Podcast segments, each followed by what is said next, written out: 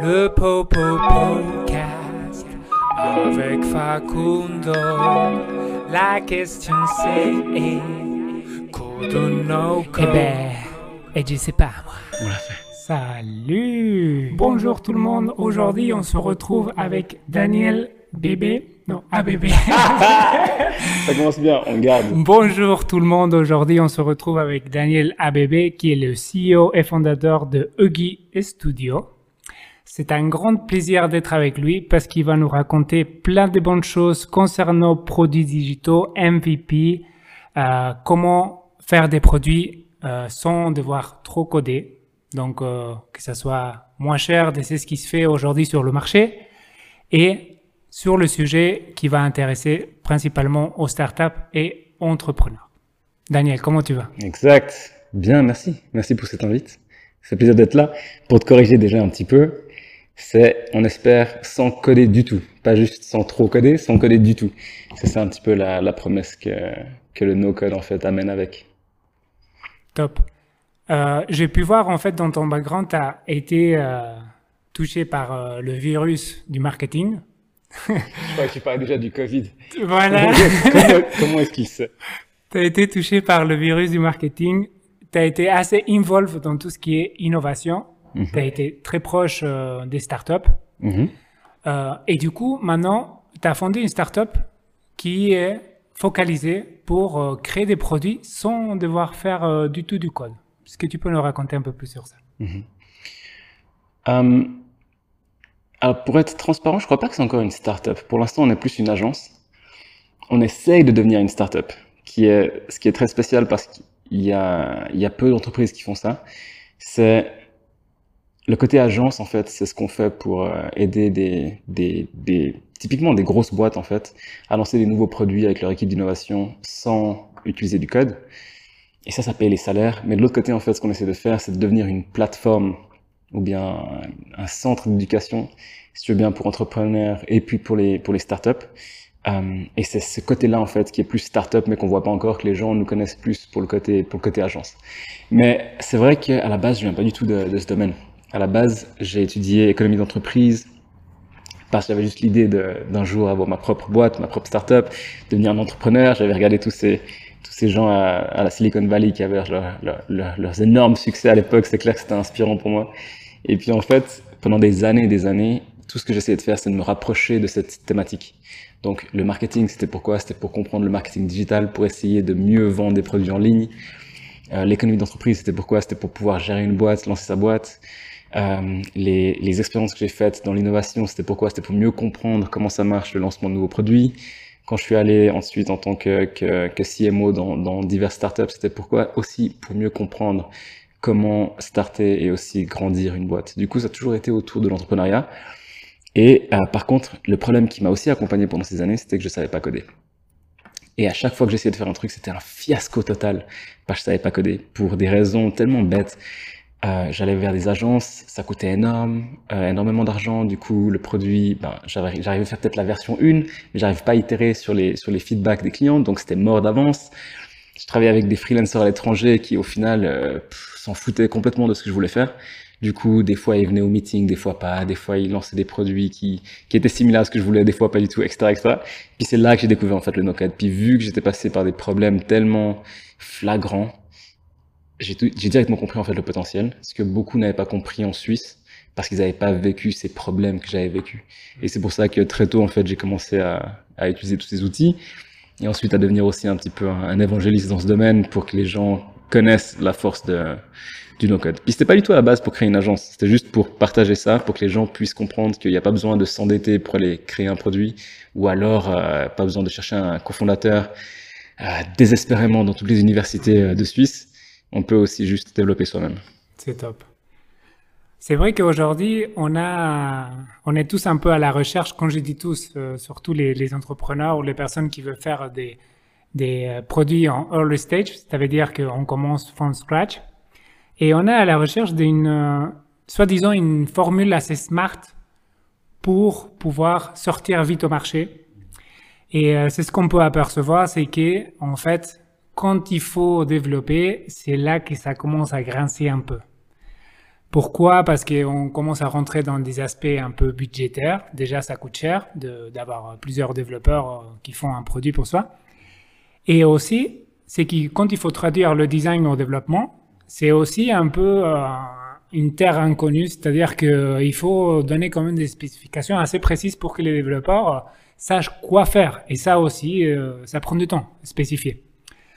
Euh, où là, je serais assez intéressant, c'est de comprendre quelle est pour toi aujourd'hui, euh, 2022, la formule qui pourrait rendre plus facile la tâche de sortir quelque chose de nouveau sur le marché assez rapidement en mode MVP, apprendre et pouvoir itérer sans devoir trop se prendre la tête à euh, aller trop dans la spécification ou le ou dans le analysis, un peu mhm. paralysis de ah la chose. Qu'est-ce que je fais Exact. Mhm.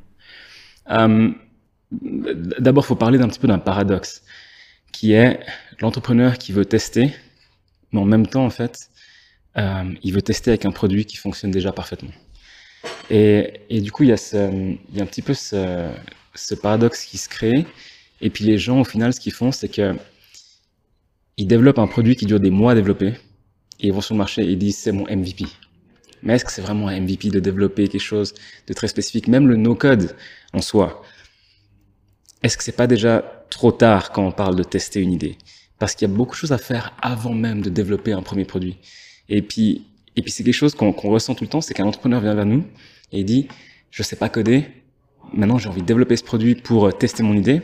Et quand on leur dit, ah mais tu peux aussi juste essayer de vendre ton idée sans la développer en allant euh, faire des meetings puis trouver des clients, la première réponse, c'est non, c'est bon, ça va marcher seulement quand le produit est prêt. Et puis du coup, ce qui se passe en fait, c'est une sorte de procrastination aussi.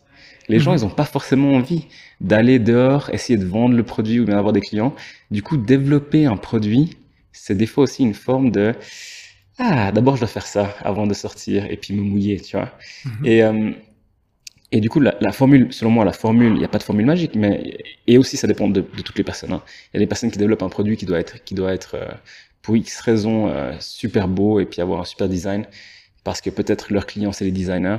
Donc là, c'est très différent d'un quelqu'un qui a juste une idée qui va être vendue à des entreprises et il peut déjà aller les voir, les trouver sur un bottin téléphonique si ça existe encore ou bien, ou bien juste aller euh, de, de, de porte à porte pour vendre le produit. Mais dans tous les cas, la formule que moi je dirais, c'est comprendre avec un produit ou pas, mais d'abord vraiment comprendre comment est-ce que l'utilisateur qu'on essaie d'atteindre actuellement résout le problème. Mm-hmm. Et, et pour répondre à cette question, des fois, un simple email suffit. Des fois, un produit très très basique suffit avec des templates qui existent déjà euh, sur des plateformes no-code. Et des fois, il faut aller un petit peu plus loin. Et, euh, et c'est là que, par exemple, des plateformes comme Bubble permettent aussi à des gens qui savent pas coder. Hein, parce que les gens qui savent coder, ils vont toujours d'abord vouloir coder, sauf si, sauf si ils préfèrent. Pour ceux qui connaissent pas Bubble, qu'est-ce que c'est comme plateforme? Euh, Un résumé de Bubble, c'est euh, c'est une nouvelle façon de programmer mhm. euh, sans utiliser des lignes de code. D'accord.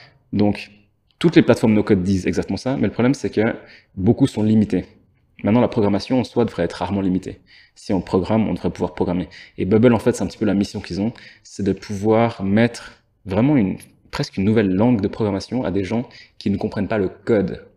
Mhm. Et puis, je trouve qu'ils arrivent à faire ça avec, euh, ouais, avec beaucoup de, beaucoup de, de, de qualité et puis de respect pour l'utilisateur. Et puis, c'est juste une plateforme qui permet de faire des choses incroyables sans savoir coder. Donc, moi, par exemple, qui ne sais pas du tout coder, qui provient plus d'un background euh, marketing et économie d'entreprise, comme on l'a dit, tout d'un coup, j'arrive à faire des plateformes qui sont euh, similaires à, ben justement, on avait copié LinkedIn. On avait créé no-code LinkedIn.com si des gens veulent aller voir.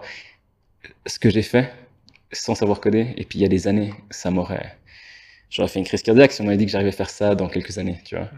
Donc c'est ça, c'est ça Bubble pour moi. Le no-code en général, c'est lancer quelque chose digital sans savoir coder. Bubble, c'est encore pour moi quelque chose de très spécial, c'est aller vraiment dans les détails de la programmation sans savoir coder. Du coup, euh, si on veut tester cette euh, nouvelle façon de, de finalement développer euh, pur et durement un produit, parce que c'est vrai que quand on s'arrête à la phase de design, on, on, a, on doit le, produire d'un point de vue développement. Mhm. Et du coup, quel est l'impact qu'il peut avoir et euh, sur quelle valeur ça va toucher euh, quand on va prendre ce genre de choix? C'est-à-dire que quels sont, euh, quand je dis impact, c'est qu'est-ce qu'est-ce qu'il faut s'attendre un peu comme contexte quand on veut faire quelque chose de no code, qu'est-ce qu'il faut prendre en considération, euh, parce que euh, la plupart des gens connaissent pas encore ces technologies. Qu'est-ce qui est important pour euh, faire un bon produit no code? Mhm. Alors une fois, je vais juste encore faire une petite parenthèse. Ce que j'ai dit avant, c'était pas, c'était pas tout à fait fini par rapport à, comprendre comment la, comment le, disons, l'utilisateur résout son sorte de problème.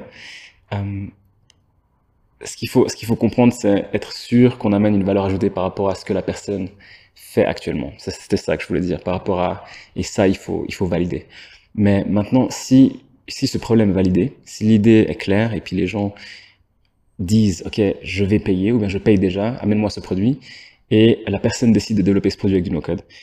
Euh, je pense que ce qu'il faut comprendre, c'est que c'est pas une silver bullet, comme on dit. C'est pas, c'est pas une baguette magique qui va tout faire disparaître. Tous les autres problèmes liés à des projets informatiques ou à des projets, pardon, des projets digitaux, sont les mêmes. C'est-à-dire, il faut comprendre l'utilisateur, il faut comprendre comment l'utilisateur va réagir, pas, réagir, mais agir ou bien euh, utiliser la plateforme. Il faut comprendre que tout le project management lié à ce qu'on développe, il est là. Donc, euh, il va falloir, il va falloir penser à, à, à réduire le nombre de pas pour euh, essayer d'offrir un- une expérience très positive à l'utilisateur, etc., etc. Donc, une fois qu'on a ça en tête, on comprend que tout ce qui est web development ou bien product management de manière générale est pertinent. Et puis, une fois qu'on couvre ça, la seule chose qui est spécifique au no-code, c'est de bien choisir l'outil qu'on va utiliser. Selon moi, c'est ça. Mhm. Parce que parce qu'après le reste, c'est c'est identique à, à ce qu'on a avec le code. Quelle est ta vision? Parce que euh, je vois souvent beaucoup de startups qui veulent faire bien d'un point de vue euh, code. Ouais. Certaines se disent oui, il faut que ça soit scalable, il faut que ça soit vraiment quelque chose qu'on peut réutiliser, penser à tout ça. Ah. Ma vision, c'est euh, c'est déjà faux. Hmm. Pourquoi? Parce que en fait, on est on est là pour tester des choses, tout recasser, et reconstruire, et refaire mieux. Exact. Donc pourquoi vouloir faire un peu comme les grandes entreprises qui qui ont ce problème-là, mais une fois que euh, c'est déjà passé 5 ans, Mm. 6 ans, 10 ans. Hmm. Euh, Est-ce que le aujourd'hui le no-code permet de rentrer dans ce jeu-là, de casser et construire et tester rapidement euh, Amen, mon frère. Amen. c'est, euh, ça va, ça va clairement dans cette direction. Mais le truc, c'est que, c'est que c'est tellement large. Quand on dit no-code, le spectrum de no-code est tellement large. Il y a du no-code, il y a des plateformes de no-code, c'est juste créer une landing page. Donc, est-ce que tu, est-ce que tu peux aller loin avec juste une landing page? Ça dépend. Après, à Bubble, justement, tu peux aller vraiment dans le détail, tu peux scaler la plateforme avec Bubble sans même te soucier de tout ce qui est serveur, etc. Et, et là, tu peux aller très très loin et tu peux scaler aussi avec ça. Maintenant, le truc, la réponse que j'ai en fait à ces gens qui disent est-ce que tu peux scaler? Parce que cette question, on l'a toujours. On a toujours les mêmes questions en fait. Quand on Ouais, parle avec des gens, on a toujours les mêmes questions. C'est qu'est-ce que tu peux faire avec nos codes? Mhm. Est-ce que tu peux scaler? Mhm. Est-ce que c'est est-ce que c'est assez euh, sécurisé? Où sont les données? Mhm. Euh, Et si un jour j'ai envie de partir avec le code, qu'est-ce qui se passe? Ouais. Blablabla. C'est toujours les mêmes trucs. Mais mais tout ça en fait, à part l'aspect sécurité, bien sûr, c'est juste de se poser la question, mais tout, tout le reste de qu'est-ce qui se passe si Mhm. ces gens, ils ont tendance à oublier quelles sont les alternatives aujourd'hui, Mhm. tu vois? Et les gens ils disent, ouais, mais si je développe ce produit et j'ai un million d'utilisateurs, mais ça va jamais tenir. Oui. Ouais, mais si tu as un million d'utilisateurs parce que tu as créé ce produit avec du no-code, tu dis merci au no-code, tu vois, parce que t'es Mhm. déjà, t'es déjà arrivé à cet aspect-là. Et, euh, et ça, il faut pas oublier. Du coup, c'est ça, c'est ça, ma, ça ma réponse standard. Et puis après, on rentre même pas dans la discussion est-ce que c'est possible ou pas d'avoir autant d'utilisateurs parce que oui, c'est possible avec le no-code. Mais si tu dis ça à des gens, ils vont vouloir des preuves. Mais c'est pas là la discussion. La discussion, c'est arrive déjà à ces 1 million d'utilisateurs et célèbre comme il faut. Et ensuite, tu résous ton problème de luxe euh, quand tu veux, avec l'argent que tu veux, avec les investisseurs que tu veux, avec, euh, avec le luxe euh, absolu, quoi. Tout à l'heure, tu parlais de euh, valider ce forme de MVP à travers une landing page. C'est ce qui se fait euh, de plus en plus parce que c'est la, la façon la, la moins chère, disons, de valider euh, Mm. la, la proposition de valeur. Mm. Aujourd'hui, si on doit valider quelques hypothèses qu'on a, et qui on veut se pencher dans le no-code pour euh, essayer de tester comment les utilisateurs utilisent le produit en vrai, c'est-à-dire euh, coder mais sans coder. Mhm. Et quels sont les cas qui te viennent à la tête, qui répondent euh, en fait cet besoin de coder quelque chose pour tester la valeur de proposition. C'est ce qui parfois peut être le cas pour certains produits. Euh, les produits qui ont une proposition de valeur qui est très flagrante et puis très marketing, c'est très bien de faire une landing page. Mais pour ces produits plutôt SaaS qui ont plutôt besoin d'avoir quelque chose de euh, quelque chose de construit euh, et qu'on sente que c'est codé derrière et pouvoir l'expérimenter. Quels sont des types euh, ou les use cases que tu peux voir euh, qui aujourd'hui marchent bien dans le marché? Euh, alors juste pour revenir, la façon la, la moins chère, excusez de revenir là-dessus, la façon, la façon la moins chère de valider une idée, selon moi, c'est de, connaître déjà le problème avant même de, de vouloir commencer là-dedans. Parce que là, souvent les gens disent, ouais, il faut qu'on parle aux utilisateurs parce qu'on ne sait pas. C'est vraiment, c'est vraiment un mauvais signe pour commencer un produit. Enfin, selon moi, hein, c'est vraiment, euh, ok. Donc peut-être que tu devrais pas être dans ce domaine. Euh, puis après, si tu veux vraiment faire dans un domaine que tu comprends pas ou bien tu comprends que tu comprends pas encore, mais tu veux parler avec ses utilisateurs, l'idéal c'est de parler. Parce que faire une landing page, se cacher derrière des Google Ads, c'est hyper facile, mais le retour n'est pas du tout qualitatif. Parce que tu sais pas, peut-être c'est des étudiants qui ont googlé un truc que tu as mis comme comme mot clé parce qu'ils doivent apprendre ce que ça veut dire pour l'école. Puis après ils sont tombés sur ta landing page, ils ont pas converti, puis maintenant tu as l'impression que le produit n'a pas de succès. Donc parler. Mais maintenant, si on arrive à ta question qui est qui est euh, comment valider avec du no-code une fois que tu en es là. Euh, Il y, a, y, a, y a beaucoup de use cases que nous, justement, on développe. C'est c'est les domaines où on est actuellement. Imaginons qu'on arrive déjà à l'état dans lequel on s'est dit, OK, on sait qu'on a une proposition de valeur, on a fait un peu de research, Exact. on sait que les gens ils sont intéressés, du Exact. coup, on veut, On est là. On veut produire le, le produit, Ouais. mais on est un peu réticent parce qu'on a fait quelques débits, quelques, quelques allers-retours et ça nous paraît un peu cher. Comment, Exact. comment s'y prendre à ce moment-là? Bah, ça, c'est les cas que nous, on couvre. Donc, donc à, ce- à ce- à ce moment-là, en fait, euh, nous, ce qu'on fait, c'est clairement définir quel est le... Quel est le puis ça, c'est un, un concept qui existe déjà. Quel est le, le plus gros risque, ou bien le plus gros... euh, la plus grosse chance de, de rater, en fait. La plus grosse chance, du coup, le plus gros risque que, que du projet. Et puis, on essaye d'approcher ce risque le plus rapidement possible. Et puis ça, c'est un petit peu les clichés, tu vois, fail fast. Mais si, si j'ose juste poser un petit peu un, un concept que, que nous, on utilise à l'interne pour, euh, pour imager un petit peu tous ces concepts. Parce que tu as le Lean Startup, tu as, le Business Model Canva, tu as, tous ces trucs, mille solutions qui proposent pour savoir si oui ou non tu ajoutes de la valeur ajoutée ou bien comment tu l'ajoutes. Puis nous, on essaie de simplifier ça un max. Puis du coup, ce qu'on fait, c'est qu'on se dit la chose suivante. Euh, L'utilisateur qu'on veut approcher, donc le client, les gens ils disent il a un problème. Déjà là on a un problème parce que parce que c'est pas un problème en fait. Aux États-Unis ils disent toujours problème problème problème, mais aux États-Unis ils le comprennent différemment que nous en Europe. J'ai l'impression qu'on s'est perdu dans la traduction du mot problème parce qu'en Suisse on dit il faut qu'on résout un problème. Du coup le problème doit faire mal ou bien on doit sentir un problème. Non c'est pas ça. C'est un objectif. Donc la personne a un objectif. Typiquement euh, toi, tu es venu jusqu'à Fribourg aujourd'hui. Euh, ton objectif, c'était juste de se déplacer.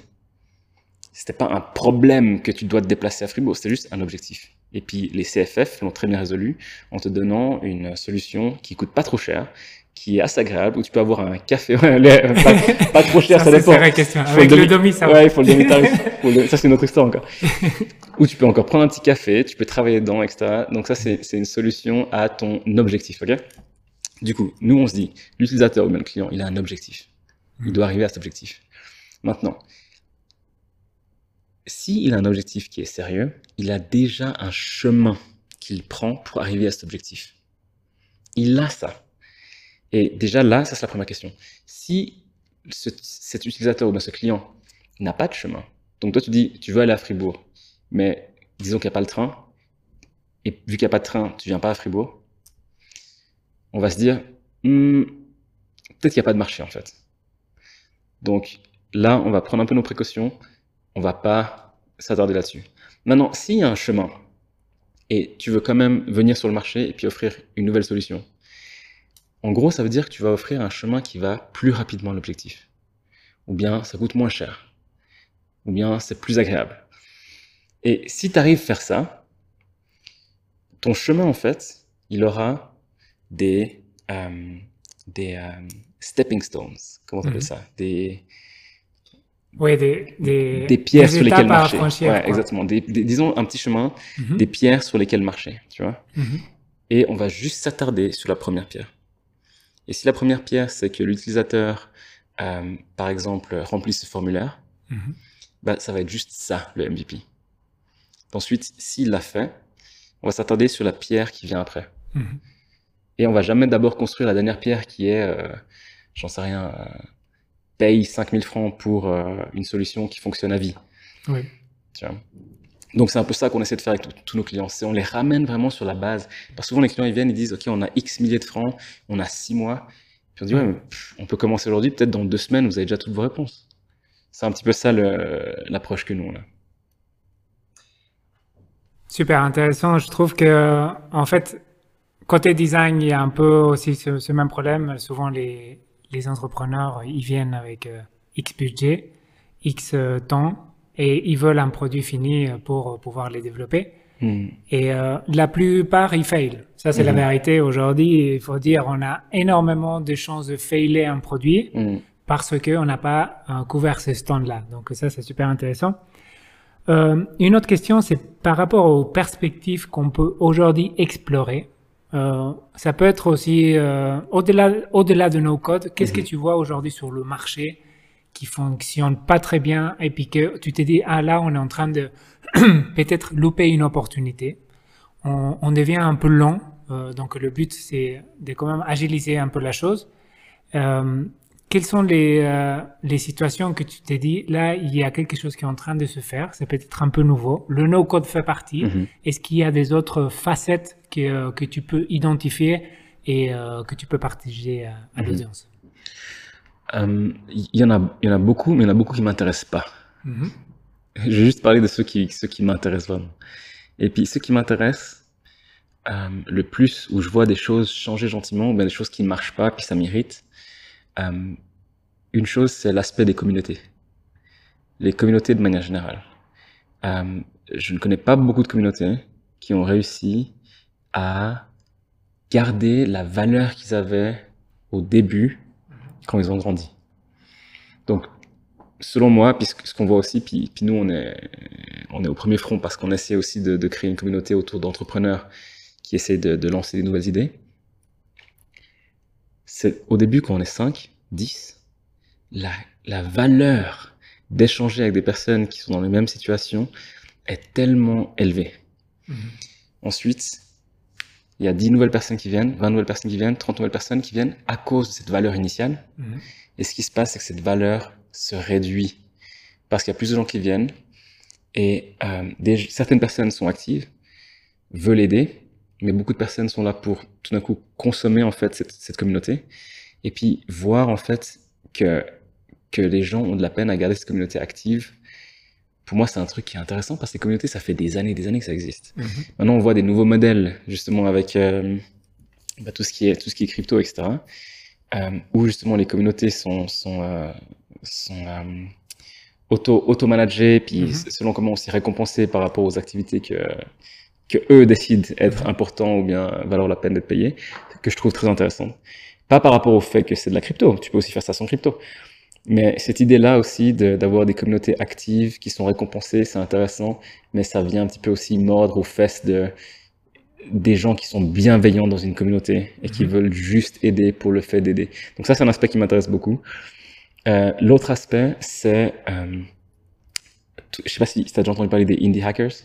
Indie hackers, ouais, j'ai entendu le terme, mais j'ai pas tant approf- approfondi que ça. Ouais, c'est en fait, c'est, euh, si tu veux, ce qu'on essaie de faire aussi chez Huggy Studio, c'est essayer d'être indépendant euh, le plus possible. Donc, ne pas dépendre d'investisseurs, ben ne pas dépendre de, disons, euh, tu vois, de, forces supérieures qui pourraient tout influencer, euh, comment la boîte est structurée ou même comment la personne est structurée. Mais en gros, un indie hacker, c'est quoi? C'est une personne qui, de base, lance un produit très souvent digital avec vraiment l'idée d'être profitable. Mhm. Donc pas de scaler puis de devenir un, un- une, une, euh, unicorn, Mhm. mais vraiment de générer du revenu tout de suite, pas euh, une fois que tu as un million d'utilisateurs, tout de suite, pour pouvoir te payer un salaire, pour pouvoir faire que ça, et ensuite grandir gentiment. Et cet, cet aspect-là, elle est hyper intéressant parce que ce qu'on a eu jusqu'à maintenant, c'était euh, l'évolution des startups par les euh, venture capitalists. Donc des gens qui donnent beaucoup d'argent à des startups avec la preuve que, ou bien, pardon, pas la preuve, mais la motivation que ces startups euh, fassent un x10 sur leur, sur leur rendement. Donc, avec cette idée-là, Ce sont un peu des cryptos. non, non, non, non, C'est là non. la promesse. Non, non, non, non, non, très différent.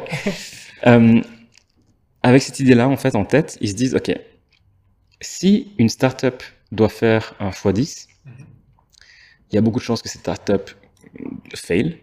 Donc, ce que je vais faire, c'est investir dans beaucoup de startups qui peuvent atteindre cette taille. Et une des startups va faire un x10, un x20, un x50, et ça va rembourser toutes les autres mauvaises décisions. Tu vois? Mais du coup, chaque décision est basée sur le fait que la startup puisse éventuellement devenir une x10, x50, x100. Donc, il faut que cette startup attaque un marché de taille énorme. T'es d'accord? Parce que si tu fais juste une petite idée dans une petite niche qui a maximum 500 clients, ben, les VC, ils se disent non, ça ne correspond pas à mon, à mon algorithme. Et du coup, tous ces entrepreneurs n'ont jamais été pris au sérieux parce qu'ils ne rentrent pas dans l'algorithme du venture capitalist. Et maintenant, euh, vu que les gens n'ont plus besoin d'investisseurs pour créer des produits, ils n'ont plus besoin d'attaquer un marché qui est tellement grand que ça rentre dans l'algorithme du venture capitalist, tu vois des milliers et des milliers de nouveaux entrepreneurs qui résout des petits problèmes. Ils vont juste dans des, dans des niches et ils font juste ben, 20 000 par mois, 50 000 par mois, ce qui est déjà énorme. Mais en fait, ça c'est le grand pari que nous on prend chez Auguste Studio, c'est qu'on se dit, dans un futur euh, lointain, Mhm. être entrepreneur, ça va être exactement comme être euh, assistant de gestion ou bien euh, travailler à la caisse ou je sais pas quoi. Ça va juste être un de ces jobs qu'on puisse avoir. Et on a envie de contribuer à ça, en fait. On a envie de contribuer au fait que chaque deuxième personne que tu rencontres soit entrepreneur et que c'est plus rien de spécial. Et quand on dit plus rien de spécial, ça veut dire que l'entrepreneur n'a pas pris du risque comme jamais pour lancer sa boîte. L'entrepreneur n'a pas été euh, critiqué par la société de n'avoir pas pris un job à la banque.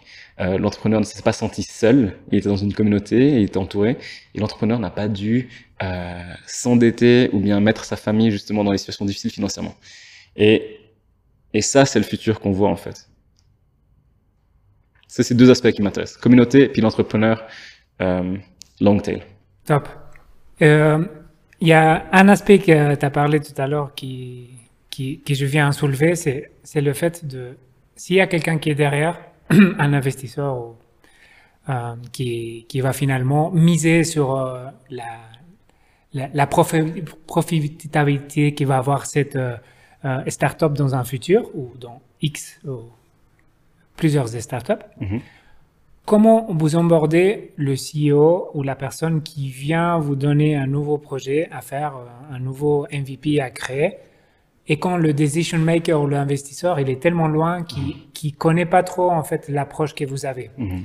Est-ce que vous partez du principe que vous dites euh, bon de toute façon on a X argent en fait le, le mieux que vous pouvez avec Mhm. ça. Ou vous essayez de sensibiliser euh, l'investisseur pour qu'il comprenne euh, votre euh, votre approche. Et quel est le speech aussi que vous avez en face? Parce que pour en fait pouvoir convaincre dans quelque chose de nouveau aussi c'est difficile pour ces personnes-là parce qu'ils se connaissent pas trop déjà au niveau technique ni procédural non plus. Quelle est l'approche que vous avez? Mhm. La chose la plus proche qu'on vive, qui est dans ce que tu m'as décrit, c'est vraiment toutes les entreprises qu'on a comme clients, qui, avec qui on a une personne, avec qui on travaille sur un projet, cette personne a cette idée qu'on doit développer, et le management de cette boîte ne sait pas trop ce qui se passe. Mais ce management pense que, voilà, euh, il faut arriver à un tel objectif. Et du coup, la première réponse, c'est le succès résout tous les problèmes. Donc, peu importe avec quoi ça a été monté, si tu atteins une taille qui est euh, qui est pas attendue ou alors euh, qui répond aux objectifs, donc tes utilisateurs t'adorent, euh, tu as des, plein de feedback positifs, tu as des nouveaux partenariats, etc. Les gens s'en foutent avec quoi tu as développé ça. Il y a, y a aucun problème. Tu aurais pu développer ça avec un truc qui s'appelle Banana Code, ils, euh, tout le monde est content. Maintenant, le plus dur, c'est avant que le projet commence. Mhm. Avant que le projet commence, euh, les gens vont être très très justement à dire ce qu'on a dit avant. Alors, euh, ce projet, il est hyper sérieux, il est hyper important. Du coup, il faut du code. Tu vois, ça va, ça va toujours ça. Oui. Si tu veux faire un truc bien, il faut du code, il faut que ce soit dur, il faut que ce soit comme avant. Tu vois, il faut les gens qui sortent de, de, de l'ETH, de l'EPFL, qui savent exactement comment développer tout ça. Et c'est eux qui montent, tu vois, ton Airbnb pour euh, pour euh, animaux, de, tu vois, de compagnie. Mhm. Et, et en fait, ça devient ridicule. Parce que, parce que par rapport à ça, euh, nous, en fait, maintenant, on a pris un peu une décision, c'est on va plus dans, dans, les, dans les négoces, dans essayer de convaincre qu'il faut faire ça. Mhm. Parce que tu perds un temps fou. Tu perds un temps fou. Tu dis, en gros, tu dis, écoute, regarde les projets qu'on a eus. Euh, Est-ce que tu trouves ça beau? Est-ce que tu trouves ça bien? Est-ce que ça marche? Oui. On peut faire la même chose. T'as même pas besoin de mentionner no code. Parce que comme je dis, tout le reste, c'est hyper important aussi. Et puis tu le fais aussi, tu vois. Le project management, le côté comprendre les utilisateurs, interview avec les utilisateurs, etc., etc. Et puis, et puis s'ils bloquent sur le no code, franchement, nous, on n'y va même plus parce que c'est ce qu'on fait. Nous, on dit, nos va- notre valeur ajoutée, notre sauce secrète, c'est qu'on est beaucoup plus rapide que toutes les autres personnes qui peuvent t'aider avec du code. Maintenant, si la rapidité, c'est pas ce que tu as besoin, tu as besoin d'un truc qui va scaler pour un milliard d'utilisateurs, qui est sécurisé comme jamais, comme ça, euh, t'as pas peur pour, euh, pour ta boîte, ben nous, on n'est pas les bonnes personnes. Quelles sont les chances que qu'une startup qui développe un produit qui s'est dit vas-y go pour le no code Hmm. et qui doivent refaire après ça avec euh, du code euh, parce qu'ils se sont rendus compte que voilà qu'ils vont qu'ils sont dans l'étape déjà de scaler Mhm. Est-ce qu'il y a des façons de pouvoir récupérer des choses ou euh, est-ce qu'il y a quelque chose qui peut être utilisé ou est-ce qu'il faut le mettre à la poubelle? Je te retourne la question. Quelles sont les chances qu'une startup qui commence aujourd'hui à 3, Mhm. quelque part euh, à Lausanne ou à Genève, puisse réutiliser tout ce qui, tout ce qui monte une fois qu'il scale dans deux ans? Tu vois, je veux dire, il y a la majorité des startups recommencent pour une raison ou pour une autre leur plateforme, quoi qu'il arrive, aussitôt qu'ils ont levé une nouvelle série euh, de financement. Ou bien aussitôt qu'ils ont un nouveau CTO, le CTO dit ouais, c'est pas la bonne technologie, il faut qu'on switch à ça. Donc ça arrive déjà hyper souvent, indépendamment du code. Mhm. Euh, et en tout cas, selon mon expérience, c'est presque tout le temps arrivé. Et maintenant, si tu, si tu développes avec du no-code, euh, quelles sont les limites du no-code? À quel point est-ce que tu vas arriver quelque part où tu vas dire non, il faut que je refasse ça? Pour moi, c'est très clair. C'est aussitôt que ton, ton, ton avantage compétitif sur le marché, c'est euh, le- le- l'avancement technologique. Donc, si ta plateforme veut battre Netflix dans la qualité de l'image ou YouTube dans la vitesse d'upload d'une vidéo, tu vas être mort avec du no-code. Il n'y a aucune chance que tu gagnes, tu vois, je veux dire. Parce que si tu sais développer et tu as une équipe très compétente, tu vas de toute façon développer quelque chose de plus performant que quelque chose qui a été développé avec du no-code. Parce que tu pourras customiser beaucoup plus que quelqu'un qui comprend pas le code. Et, et du coup, il y a, y, a, il y a ça. Et ensuite, euh, l'autre aspect, c'est quand tu as envie de te démarquer sur la complexité visuelle de ton produit. Et là, de nouveau, si tu es un designer hyper euh, complet, qui a une personne qui peut coder toutes tes animations et toutes tes, toutes tes idées, ça va être plus technique que ce que tu peux faire avec du no-code. Parce que l'avantage du no-code, c'est une fois de plus de te donner des choses qui sont, comme tu dirais, préfaites, Mhm. bien que tu puisses vraiment personnaliser à fond Oui. mais tu pourras pas personnaliser plus que la boîte te permet de personnaliser. Donc ton, ton, ton, ton plafond de, de verre ou de cristal, je sais plus comment on dit, ça va toujours être la plateforme que tu utilises. Tu vois? Mais maintenant, une fois de plus, la question, qu'est-ce que ta plateforme a besoin, ou bien ton idée, ou bien ta startup a besoin pour réussir? Est-ce que tu es une startup qui va dans ce domaine de, tu vois, détrôner quelqu'un dans la technologie? Dans ce cas, n'utilise pas du no-code. Ça, ça fait aucun sens. Est-ce que ta plateforme digitalise une procédure sur du web et peut être fait avec euh, n'importe quel euh, euh, langue de, de, programmation, elle peut aussi être faite avec du no-code. Tu vois, donc c'est juste, c'est toujours cet aspect-là. Il faut toujours comprendre qu'est-ce qu'on essaie de faire et quelles sont mes alternatives. Si tu as une équipe de codeurs de malades et euh, tu dis bon ben on va développer un truc, il faut que ça tienne sur 10 ans parce que c'est pour ça qu'on a envie d'être réputé. Bien, mais si tu es un, une personne non technical ou bien une personne qui sait pas coder, qui doit lancer une plateforme digitale, ne va pas lever des fonds, ne va pas chercher un cofondateur. Apprends, investis quelques semaines et apprends à faire ça toi-même. C'est ça un petit peu le message.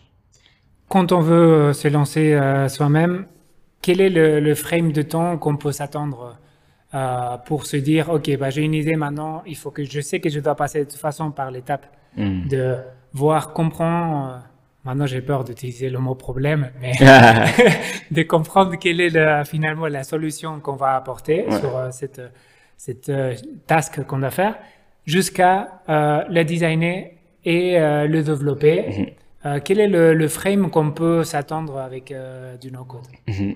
um nous, on, on, donnait des bootcamps avant, ils duraient trois mois. Puis en règle générale, après trois mois, bah, il y a déjà un produit. Et puis les gens faisaient ça en temps partiel.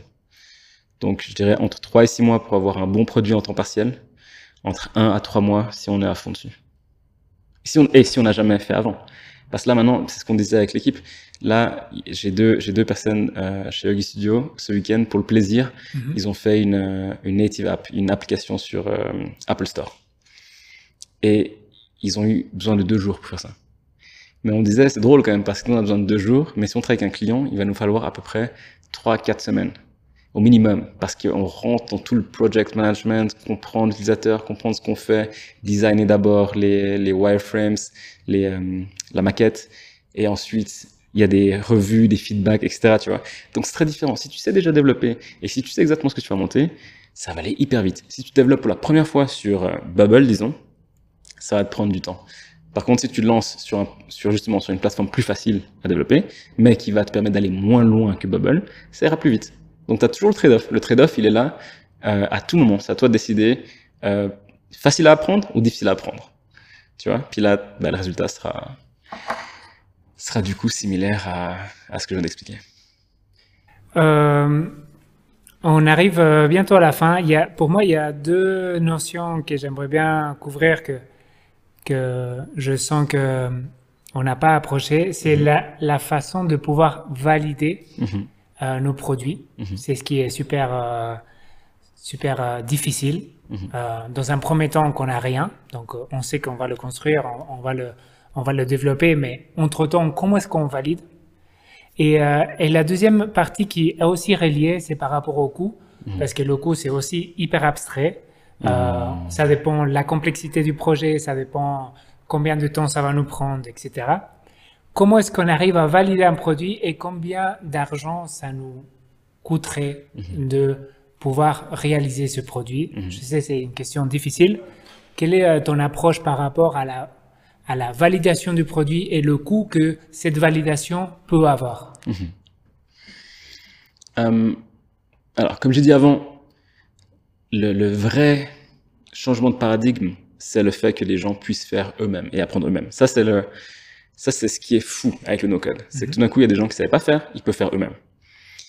Euh, maintenant, ce qui est moins, euh, on va dire, nouveau, c'est qu'on peut faire plus vite et moins cher avec du no-code. Du coup, si on parle de prestations, disons presque d'agence, mm -hmm. sur du no-code, il n'y a, y a rien de nouveau pour l'utilisateur final, parce que pour l'utilisateur final, c'est juste genre, ah, bah c'est une autre façon de faire, mais qui coûte moins cher, qui va plus vite, tu vois? Tandis que si tu compares avec quelqu'un qui sait pas coder et tout d'un coup il s'est développé, c'est malade. Mais maintenant, si on se concentre juste sur le côté agence, aller plus vite et, moins cher, je l'ai mentionné avant, euh, beaucoup de la procédure, après je sais pas comment toi tu vois, mais beaucoup de la procédure de développement qui est tout ce que tu avais dit, c'est exactement la même chose avec du code ou sans code.